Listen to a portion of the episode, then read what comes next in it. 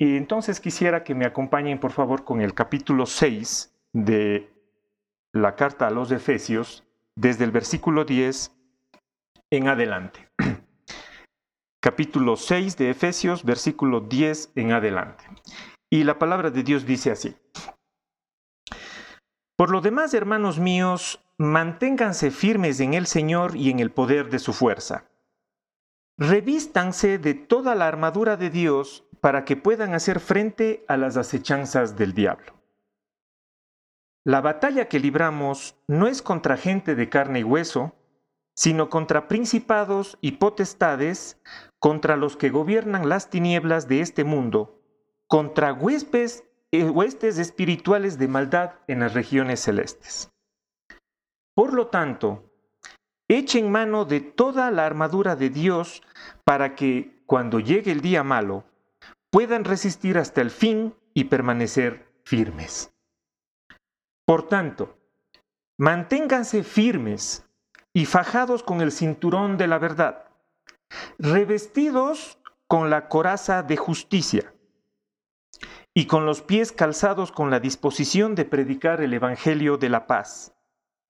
Además de todo esto, protéjanse con el escudo de la fe para que puedan apagar todas las flechas encendidas del maligno. Cúbranse con el casco de la salvación y esgriman la espada del Espíritu, que es la palabra de Dios. Oren en todo tiempo con toda oración y súplica en el Espíritu y manténganse atentos, siempre orando por todos los santos. Palabra de Dios. Amén. La carta, la carta a los Efesios que Pablo escribe es una carta de aliento a la iglesia en general. Luego de explicar en los primeros capítulos eh, las cosas maravillosas que tenemos o que, que hemos recibido por medio de Cristo, Él nos anima a la iglesia a estar unidos en un solo cuerpo, porque somos el cuerpo. Nos pide eliminar el pecado y todas las barreras que nos impiden estar en unidad. Y por último, al final de su carta, en este capítulo 6, nos recuerda que estamos en guerra contra las fuerzas de oscuridad. Y es que la vida cristiana práctica es como una guerra de grandes proporciones. Y no es pues que es una pelea callejera o no es como dice una pelea contra carne y hueso. Es una conflagración poderosa. Porque el enemigo con el que estamos luchando es un enemigo poderoso. Es astuto y cruel. Y creo que el error más grande que podemos cometer los cristianos es subestimar o ignorar de que estamos en guerra. Por eso hacía yo la pregunta inicial, si es que sabemos que estamos en guerra. Y Pablo, en esta porción que acabamos de, leer, nos pone en su real dimensión, nos ubica eh, de que estamos en una guerra. Porque Dice Pablo eh, a, lo largo de su carta, nos, está mostrando, cuando Dios comienza a bendecir, Satanás comienza a atacar. Cuando comenzamos, como dice en el capítulo 4, cuando comenzamos a andar dignos de la vocación por el cual fuimos llamados, es decir, cuando comenzamos a tener humildad, cuando tenemos con todos los hermanos eh, unidad, cuando recibimos, recibimos sabiduría, cuando el amor es el vínculo de la paz, cuando comenzamos a andar en sumisión y en plenitud del Espíritu Santo, tengan la plena seguridad, queridos hermanos, que habrá oposición y conflicto. Y ya le pasó al propio Jesús. Jesús tuvo una batalla con Satanás durante 40 días en el desierto cuando él inició su ministerio. Y si de algo podemos estar seguros, es que Satanás intensificará sus esfuerzos para aquellos que deciden vivir una vida piadosa, una vida entregada, los que están al servicio del Señor de manera efectiva. Y Pablo justamente nos presenta en esta porción el cómo el cristiano debe enfrentar ese ataque del enemigo. La ventaja es que el Señor no nos ha dejado desprovistos, nos ha dado recursos para salir victoriosos. Y Pablo, de una, de una enseñanza magistral espiritual, nos pone esta alegoría con la armadura. Pues él está escribiendo esta carta desde la cárcel y de seguro tenía un custodio, un soldado romano.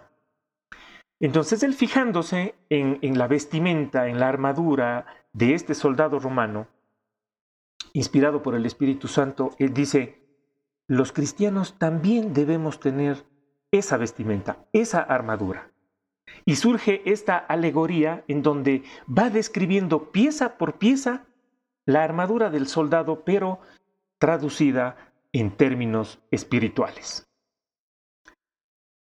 Pero antes de, comenzar a describir estas, em, estas piezas de la armadura que, que, Pablo nos exhorta a colocarnos, eh, Pablo nos, nos, nos da un mandamiento, nos exhorta a estar firmes. Y si vemos, eh, porque Pablo sabe muy bien a qué enemigo nos enfrentamos. Pablo nos da este mandato, nos exhorta a estar firmes, a no desmayar. Hagámonos la cuenta que es como un general que está dirigiendo su tropa. No sé si algunos vieron la película esta de Mel Gibson, El, corazón valiente, cuando estaba enfrente, eh, ya del, del, ejército de los um, escoceses y él iba con su caballo por el frente y animaba y les decía a todos, vamos a luchar. Y háganse la cuenta que Pablo nos está diciendo, un general de tropa que nos está animando a no cesar, a estar firmes, porque sabe que el enemigo insistirá para destruir. Y vemos en el, en el versículo 10, dice, por lo tanto, hermanos míos, manténganse firmes en el 13 vuelve a repetir, dice, por lo tanto echen mano de toda la armadura de Dios para cuando llegue el día malo puedan resistir hasta el fin y permanecer firmes. Y en el 14 vuelve a insistir, por lo tanto manténganse firmes. ¿Por qué tanta insistencia de Pablo en esta exhortación inicial? Manténganse firmes porque una de las armas más poderosas de Satanás es el desaliento, el desánimo. Y Pablo lo sabe muy bien. ¿Qué es lo que nos dice Satanás? No estás a la altura de ser un cristiano. Eres un mediocre. Eres un fracasado. Por más buenas intenciones que tengas, estás condenado, no sirves. Entonces, él a través del desánimo aplaca, nos, nos quiere mantener hundidos, estancados, paralizados. Él es un mentiroso, un mentiroso desde el principio. Ahora, si en lo que respecta a nuestras propias fuerzas y nuestra propia capacidad, es totalmente cierto que no vamos a, a, poder luchar contra este enemigo poderoso, a menos que estemos amparados con el poder de Dios y nos pongamos la armadura que Él ha provisto para nosotros. Nuestra responsabilidad es mantenernos firmes en la lucha, seguir luchando, no descansar, no en nuestro poder, en el poder de Cristo. David nunca hubiera podido derrotar a Goliat con sus propias fuerzas. Él era un fifiricho y David un grandote de tres metros. ¿Se imaginan en sus propias fuerzas qué pasaba si a la primera no le atinaba con el piedrazo? Ni a la segunda. Pero Dios estuvo con él. Dios fue el que, el que dirigió esa piedra para que le dé en el lugar preciso. El poder de Dios está con nosotros porque estamos del lado victorioso.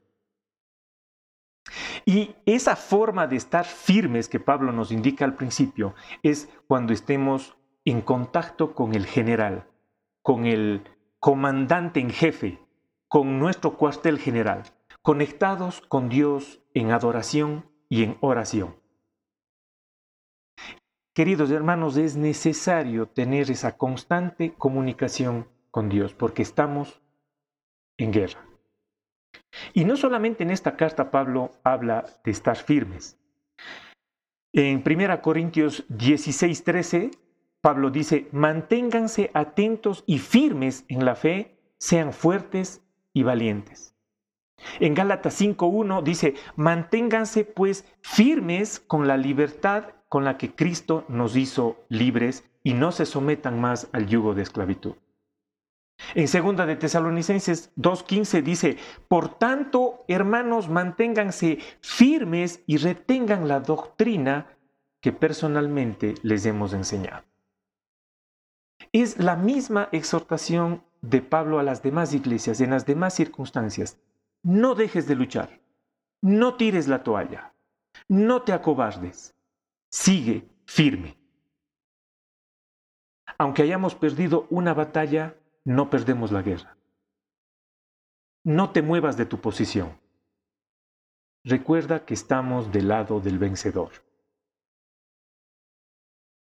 Yo sé que muchos ahorita estarán diciendo, ay, Milton, Milton, Milton, qué fácil es decir, linda la prédica, pero no sabes las luchas y las batallas que estoy viviendo con el pecado, con la debilidad, con cualquier circunstancia. Apenas no salgo de una y ya me viene la siguiente con más fuerza. ¿Cómo pues puedo permanecerme eh, firme? ¿Cómo puedo resistir ante esto? Pues justamente eso es lo que Pablo nos dice en esta porción. Estamos viviendo en un mundo gobernado por Satanás. El príncipe de este mundo dice por ahí. ¿Cómo podemos preservar? Poniéndonos la armadura pieza por pieza para hacer frente a las acechanzas del enemigo. Ahora bien, para poder estar firmes, Sabemos que Satanás es un enemigo fuerte. Entonces, a más de estar firmes, Pablo dice en el versículo 10, estén firmes y en el poder de su fuerza, es decir, que también estemos fortalecidos. Y la única manera de estar fortalecidos es en el poder de Cristo. Ahora, ¿cómo recibimos esa fortaleza? Muy bien, Milton, estamos conectados con el cuartel general con adoración, con oración, estamos firmes, pero ¿quién me da esa fuerza? Hermanos, lo maravilloso es que podemos saber cuál es nuestra posición espiritual. En la misma carta a los Efesios, en el capítulo 1, Pablo nos dice que estamos juntamente con Cristo sentados en lugares celestiales por encima de todo principado y potestad. El mismo poder el mismo espíritu y poder que resucitó a Cristo de los muertos está a nuestra disposición porque Cristo ganó la victoria. Cristo ha ganado al pecado, ha ganado a la muerte, ha ganado al mundo y ha ganado a Satanás. Y si estamos en Cristo, estamos sentados en lugares celestiales junto con Él. Estamos ungidos de ese poder donde hay poder, paz y victoria. Entonces, si estamos convencidos de la posición espiritual en la que estamos, la fortaleza viene a nuestro ser y podremos estar firmes. El Espíritu Santo que mora en nosotros, mediante el, el Espíritu de poder, nos hace tener esa posición espiritual para estar firmes. Entonces, en esa exhortación inicial que, Pablo nos hace, dice, estén firmes, insistiendo tres veces en el poder de su fuerza, podemos nosotros no claudicar, no rendirnos, no dar, como decía nuestro querido presidente Sixto Durán Ballén, ni un paso atrás. Entonces, entendido eso como introducción, si estamos firmes, conectados con el cuartel general y empoderados porque estamos juntamente eh, sentados en lugares celestiales porque Cristo ya ganó, ya eh, obtuvo la victoria. Entonces, no debemos luchar por la victoria, sino debemos luchar desde la victoria. No debemos luchar por la victoria porque Cristo ya la ganó debemos luchar desde la victoria. Y ahí se nos facilitan las cosas. Entendido eso, ahora conozcamos a nuestro enemigo, contra quién estamos luchando. Versículo 11, segunda parte, dice, para poder hacer frente a las acechanzas del diablo. Contra ese estamos luchando. Y sabemos que el diablo, Satanás, es el enemigo de Dios. Y si es el enemigo de Dios, por lo tanto es enemigo nuestro. Y él sabe que la manera de atacar a Dios es atacándonos a nosotros. Y aquí es interesante porque revisando las palabras, la palabra griega para acechanza es metodía, de donde se deriva la palabra método. Entonces sabemos que el enemigo es metódico, es sagaz, es astuto, es sistemático en base a la mentira y al engaño para podernos atacar.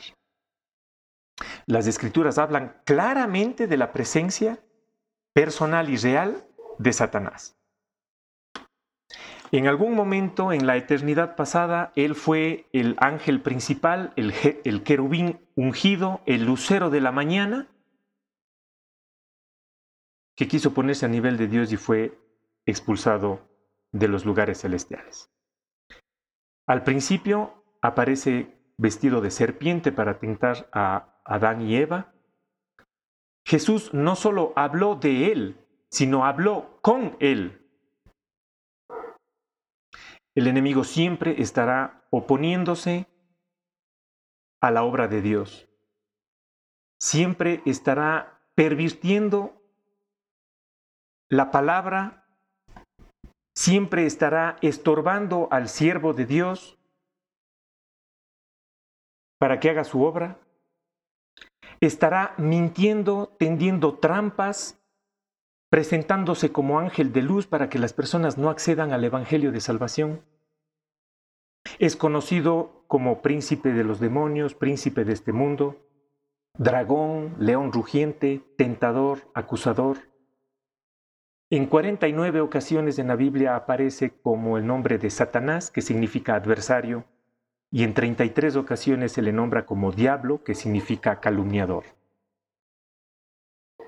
Y no debemos subestimar su poder, porque su poder está manifestado porque en el hecho de que, a pesar de que Dios liberó a su pueblo de Egipto y mostró su presencia en, su pueblo, dio sus bendiciones, su protección, eh, su provisión, siempre el pueblo sucumbió ante las seducciones de Satanás llevándola a la idolatría, a la adoración, a la murmuración.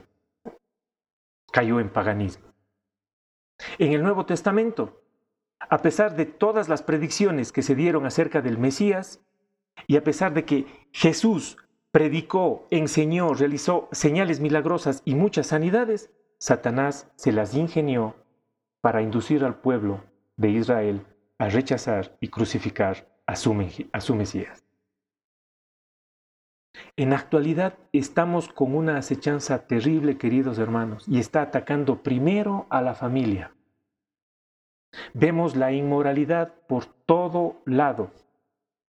Vemos la propagación de sectas paganas, se genera confusión con, doctrinas apóstatas, sistemas filosóficos que promueven el humanismo, el materialismo y un, sinnúmero de idealismos para ocasionar división. Y como si fuera poco, no es uno solo. En el versículo 12 dice, principados y potestades. Recuerden que en el momento en el que fue expulsado del cielo, este querubín protector arrasó o arrastró con una multitud de seres angelicales que se fueron con él. Y ahora son un ejército un ejército de principados y potestades que no son más que grados o rangos de demonios que operan en este imperio de maldad y que nos están atacando y que estamos en guerra. No subestimemos, porque no tenemos la capacidad ni la sabiduría para discernir con exactitud quiénes son, cuántos son, cómo se llaman. No nos metamos en ese campo. Hagamos como la recomendación que nos da Santiago. Resistan al diablo y él huirá de vosotros. Todo cristiano tiene los recursos que nos ha dado el Espíritu Santo para poder librarnos de cualquier maquinación, de cualquier emboscada de Satanás. todo pecado que sea confesado, que sea desarraigado de nuestro ser y abandonado, automáticamente el enemigo sale de nosotros. Cuidado, queridos amigos, con pisar terreno peligroso y nos volvemos presuntuosos de decir, ah, no, estamos libres de todo peligro, no hay, no hay problema, porque recuerden, Pablo también dice, el que se crea fuerte, cuidado que no caiga. Solamente la seguridad depositada en nuestro Señor y revestidos del poder, manteniendo esa, esa comunión constante con, nuestro coronel en jefe, lo podremos vencer, no solos, no solos, queridos amigos. Debemos vestirnos con esta armadura de Dios porque sabemos que mayor es el que está en nosotros que el que está en contra de nosotros. Jesús ya lo dijo, las puertas del Hade no prevalecerán contra la iglesia de Cristo. Mateo 16, 18. Entonces, sabiendo cómo estar firmes y cómo estar fortalecidos y quién es el enemigo en el cual nos enfrentamos, veamos ahora los recursos que el Señor nos ha provisto. Nos ha provisto de una armadura y nos va indicando pieza por pieza. Tenemos el cinturón de la verdad, versículo 14. Dice, por tanto, manténganse firmes y fajados con el cinturón de la verdad. En aquellos días los soldados vestían una túnica que, era, eh, que, cubría su cuerpo y lo sujetaban con un cinturón de cuero que les permitía dar movimiento, libertad de movimiento en la batalla y también les permitía colocar ahí la espada. Eh, es como si dijéramos en este tiempo, apriétate los pantalones. Pero no decimos porque se te van a caer los pantalones, sino decimos más bien con, enfocado a que eh, mantente firme, estate preparado para lo que venga, estate listo para la acción. Entonces Pablo nos está poniendo esa perspectiva de eh, amarrarnos del cinturón de la verdad. Algunos eruditos eh, estudiosos de la Biblia dicen que este cinturón de la verdad hace referencia a que el cristiano debe ser veraz, debe tener este carácter dispuesto, desechando toda hipocresía, cultivando la sinceridad y estar genuinamente comprometidos con el Evangelio. Es decir, desechando todo estorbo que nos impida el paso a la victoria.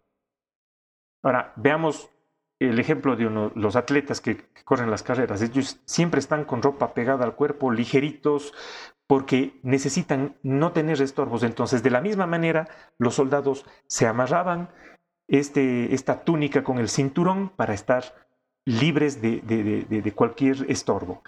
En Hebreos 12, 1 dice, librémonos de todo peso y del pecado que nos asedia para correr con, la, con paciencia la carrera que tenemos por delante. Y en segundo lugar, también se habla de la verdad al renovar nuestra mente con el contenido de la verdad de la palabra de Dios. En la misma carta a los Efesios, en el capítulo 4, 14, dice, para que no seamos como niños fluctuantes, arrastrados por todo viento de doctrina y siendo engañados con armas y artimañas. Le exhorta a Timoteo en primera de Timoteo 4.1 diciendo, porque el Espíritu me dice claramente que en los últimos tiempos algunos apostatarán de la fe y escucharán a espíritus engañadores y doctrinas de demonios. Entonces, para luchar bien tenemos que comenzar a pensar bien, tenemos que comenzar a atesorar el consejo de Dios. Recordemos que Satanás usa la mentira y todo lo que dice es mentira.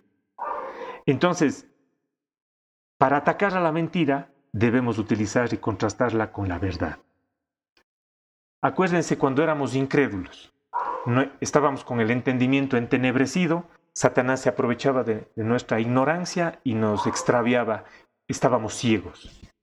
Pero ahora hemos sido iluminados con la luz de la palabra de Dios. Y a medida que recibimos y nos sumergimos más en la palabra de Dios, recibimos eh, más fortaleza para poder hacer efectivamente eh, frente a las mentiras del enemigo. Jesús dijo en Juan 8:31, si ustedes permanecen en mi palabra, serán verdaderamente mis discípulos y conocerán la verdad y la verdad los hará libres. Es esa verdad revelada en la palabra de Dios la que nos sirve como protección para hacerle frente al enemigo. Y Jesús mismo cuando oraba la oración sacerdotal a, sus discípulos, ¿qué les dijo? Santifícalos en tu verdad. Tu palabra es verdad. Santifícalos, es decir, hazles que lleven una vida santa, porque tu palabra es verdad. Si, nuestra mente no está siendo controlada por nuestros pensamientos, por, por pensamientos de la verdad, seremos presa fácil para el engaño del enemigo. Debemos Escuchen bien, queridos amigos, debemos conocer la verdad, debemos estar convencidos de que es verdad y debemos tener el compromiso de vivir conforme a la verdad, vivir conforme a lo que dice su palabra. Por tanto, es, es de suprema importancia que el cristiano conozca las doctrinas bíblicas los cursos de discipulado que hemos dado los, jueves no son de chiste. Hay que escudriñar las escrituras. Hay que asistir a una iglesia donde haya una predicación bíblica, donde se enseñe la palabra de Dios, la sana doctrina. Debemos conocer el consejo de Dios y actuar en consecuencia a ello. Ahora yo te pregunto, querido hermano, cuando debes tomar una decisión, te enfrentas a algún problema, estás pasando por alguna tribulación. ¿Cómo resuelves esa situación? ¿Te guías por tu intuición? ¿Por tus sentimientos? ¿Por tus experiencias? ¿Por tus paradigmas? ¿O son los principios bíblicos los que te guían? Ahora, para dejarse guiar por los principios bíblicos, la siguiente pregunta es, ¿los conoces? ¿Está tu mente llena de la palabra de Dios, de la verdad de Dios? ¿Conoces las escrituras como para analizarlas bíblicamente y poder discernir entre la mentira y la verdad, para discernir del error y del pecado? Es necesario que aprendamos a utilizar el manual de vida, la palabra de Dios. Debemos preguntarnos siempre, en cualquier situación, ¿qué dice la palabra de Dios con respecto a este tema? ¿Qué dice Dios al respecto en su palabra con esto? Y vivir en consecuencia a eso, o reaccionar en consecuencia a eso. Eso es ponernos el cinturón, amarrarnos bien los pantalones con la verdad. Caso contrario, el, el enemigo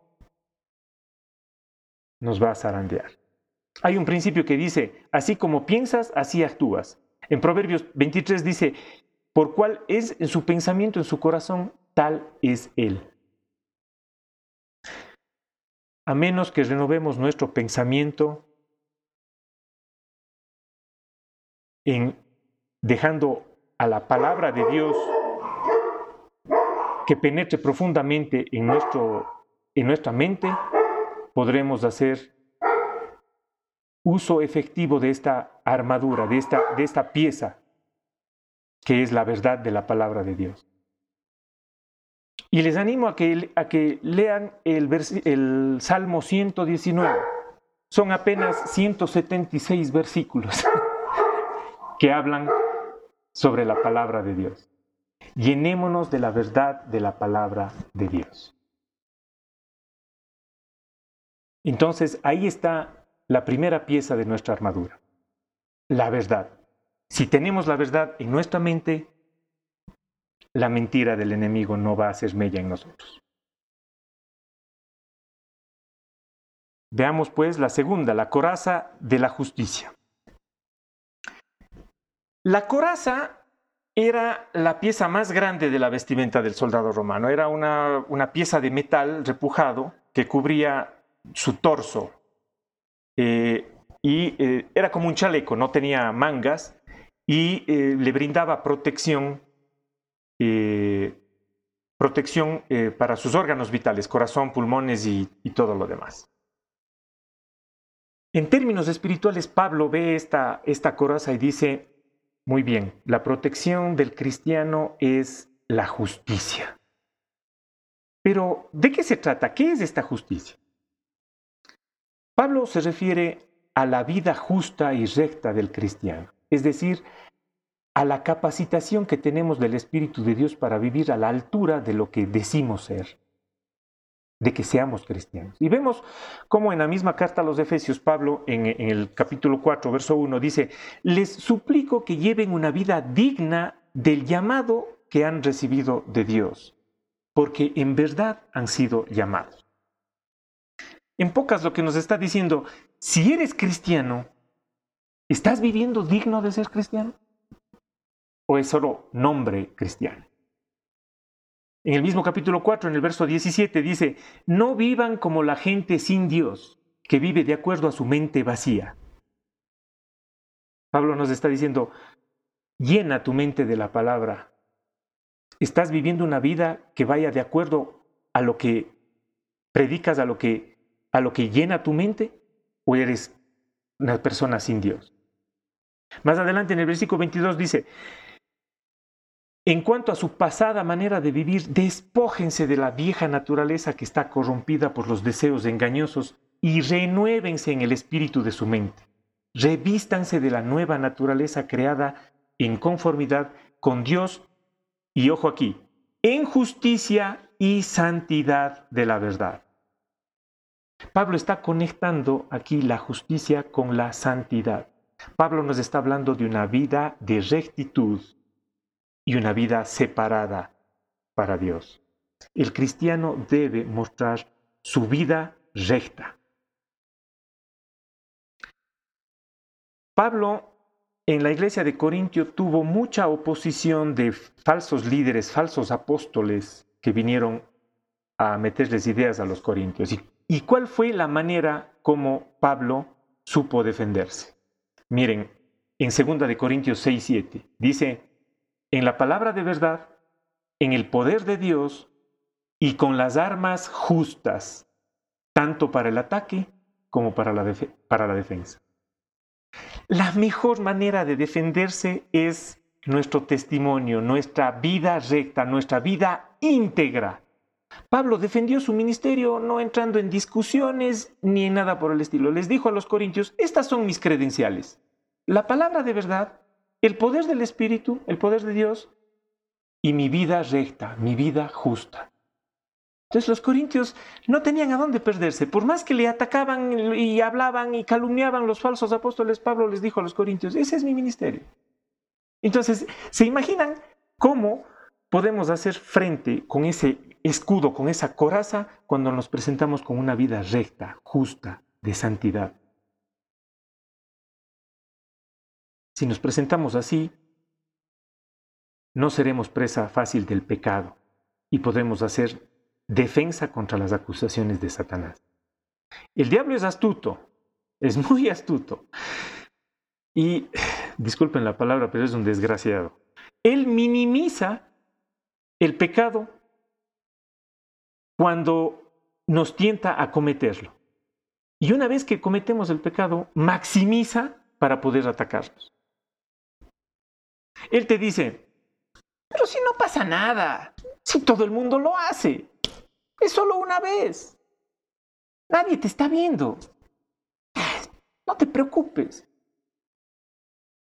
Pero cuando sucumbimos a la tentación y cometemos el pecado, ¿qué dice?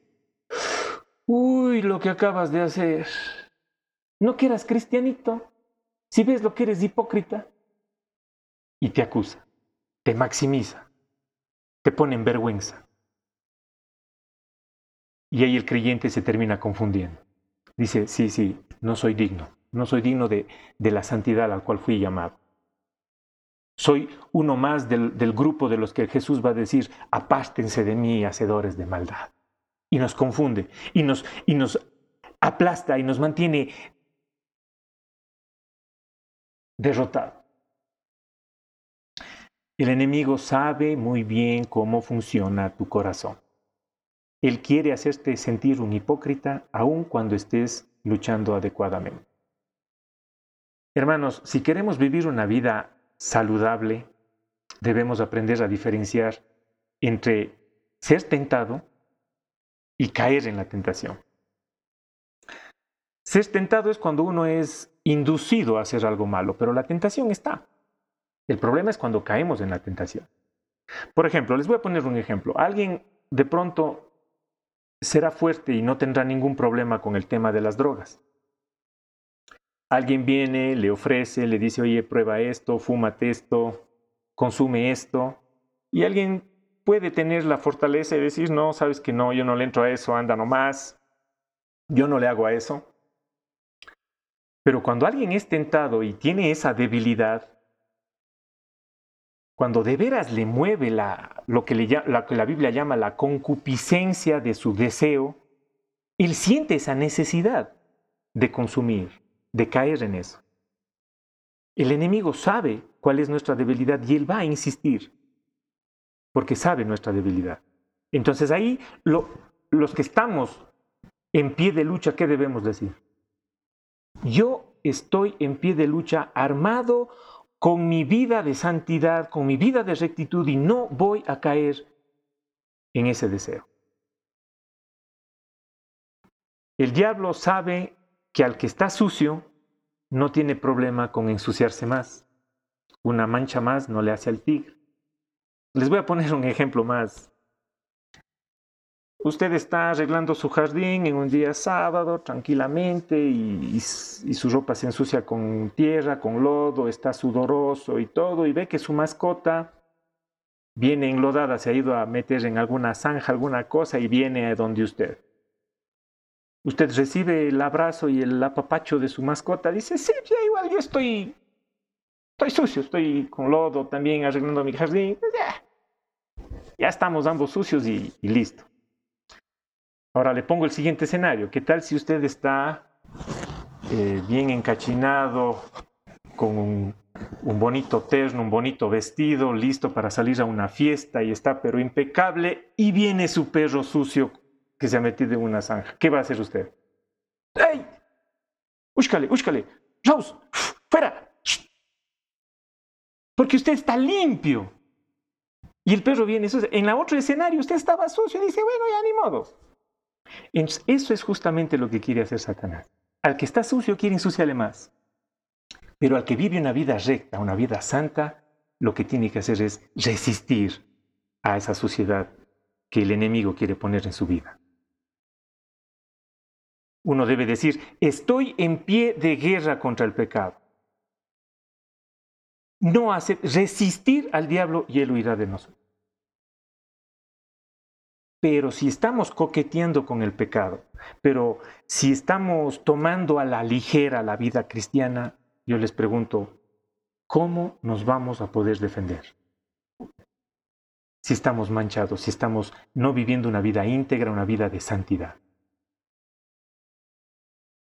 Entonces, queridos amigos, llevar la coraza de la justicia, poniéndonos esa armadura de Dios, es llevar una vida de santidad y para eso debe haber una disposición voluntaria. Muchos de los problemas emocionales y relacionales que tenemos los cristianos es causados por la falta de santidad personal. Muchos de nuestros desencantos e infelicidades es justamente no por la no muchas veces causados por personas o circunstancias, sino por un pecado no confesado, un pecado no limpiado. Todas esas circunstancias y esas personas que nos, nos roban la felicidad es porque estamos desprotegidos de esa armadura de la vida santa. Si vivimos una vida de integridad, de rectitud, de santidad, nadie nos robará el gozo, nadie nos robará la felicidad. David después de, de, pecar contra Betsabé y ordenar la muerte de su esposo Urias, él no tuvo paz. En el Salmo 32 él escribe y dice, mientras me negué a confesar mi pecado, mi cuerpo se consumió y gemía todo el día. De día y de noche tu disciplina pesaban sobre mí. Y ojo aquí dice, mi fuerza se evaporó como el agua en el calor del verano. David estaba seco, David estaba vacío. Entonces yo les pregunto, ¿cómo podemos hacerle la guerra a Satanás si nuestra vida está en pecado, está vacía, está seca? Necesitamos ponernos la coraza de la vida santa. Que nuestra fe sea consecuente con lo que profesamos, con lo que estudiamos, con lo que llenamos nuestra mente. Ahora, aquí hay que aclarar un punto. No estamos diciendo que seamos perfectos. La perfección es solo de Dios y estamos nosotros en esta lucha porque estamos en pie de lucha contra el, contra el pecado. Sabemos que estamos en un cuerpo de pecado, sabemos que caemos, sabemos que retrocedemos, pero justamente no nos llenemos de justificación, no tratemos de justificar nuestra conducta sino ir delante del Señor. Pedirle perdón, confesar nuestros pecados, porque Él es fiel y justo para limpiarnos de toda maldad. Acudir al trono de gracia para recibir oportuno socorro. ¿Y por qué? Porque Él ganó la batalla. Porque nosotros estamos con Él. Porque Él es el que nos limpia todo pecado. Pero mientras estemos en este cuerpo de muerte, como dice Pablo, tenemos que estar en ese pie de lucha. Entonces, queridos hermanos, no nos paralicemos, no nos estanquemos, no tiremos la toalla. Estemos firmes, empoderados con nuestra posición espiritual. Sabemos quiénes somos. Somos hijos amados, escogidos, que, nos ha, que, el Señor, con su preciosa sangre, nos ha puesto en lugares celestiales. Con esa firmeza y esa fortaleza, pongámonos la primera pieza, la armadura de la verdad. Llenemos nuestra mente con la verdad. Y eso aplacará la mentira del enemigo. Y en segundo lugar, pongámonos la coraza de la justicia, una vida recta, una vida santa. Sigamos peleando, que todavía tenemos terreno que ganar. No se dé por vencido. No se dé por vencido que el Señor ha ganado la batalla. El Señor derramó su sangre preciosa para limpiarnos. Él nos lleva de victoria en victoria. Si, sabemos y estamos convencidos de eso, poniéndonos de esta armadura, tendremos la plena confianza y la plena seguridad que estamos protegidos, estamos bajo su refugio. No se olviden, debemos conocer la verdad, debemos de estar convencidos de que es la verdad y vivir conforme a esa verdad.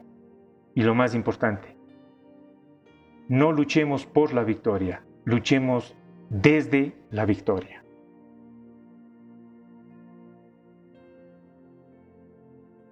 Hemos visto estas dos, estas dos piezas de la coraza y en las próximas oportunidades, cuando me toque compartir, eh, veremos las, las otras más porque no quería alargarme mucho no quería cansarles mucho, quería captar la atención de ustedes porque mensajes muy largos se, se pierden un poco. Entonces, dejemos como las series de Netflix, esta historia continuará. Oremos, queridos hermanos. Padre bueno, Dios del cielo, gracias, gracias Señor por tu palabra.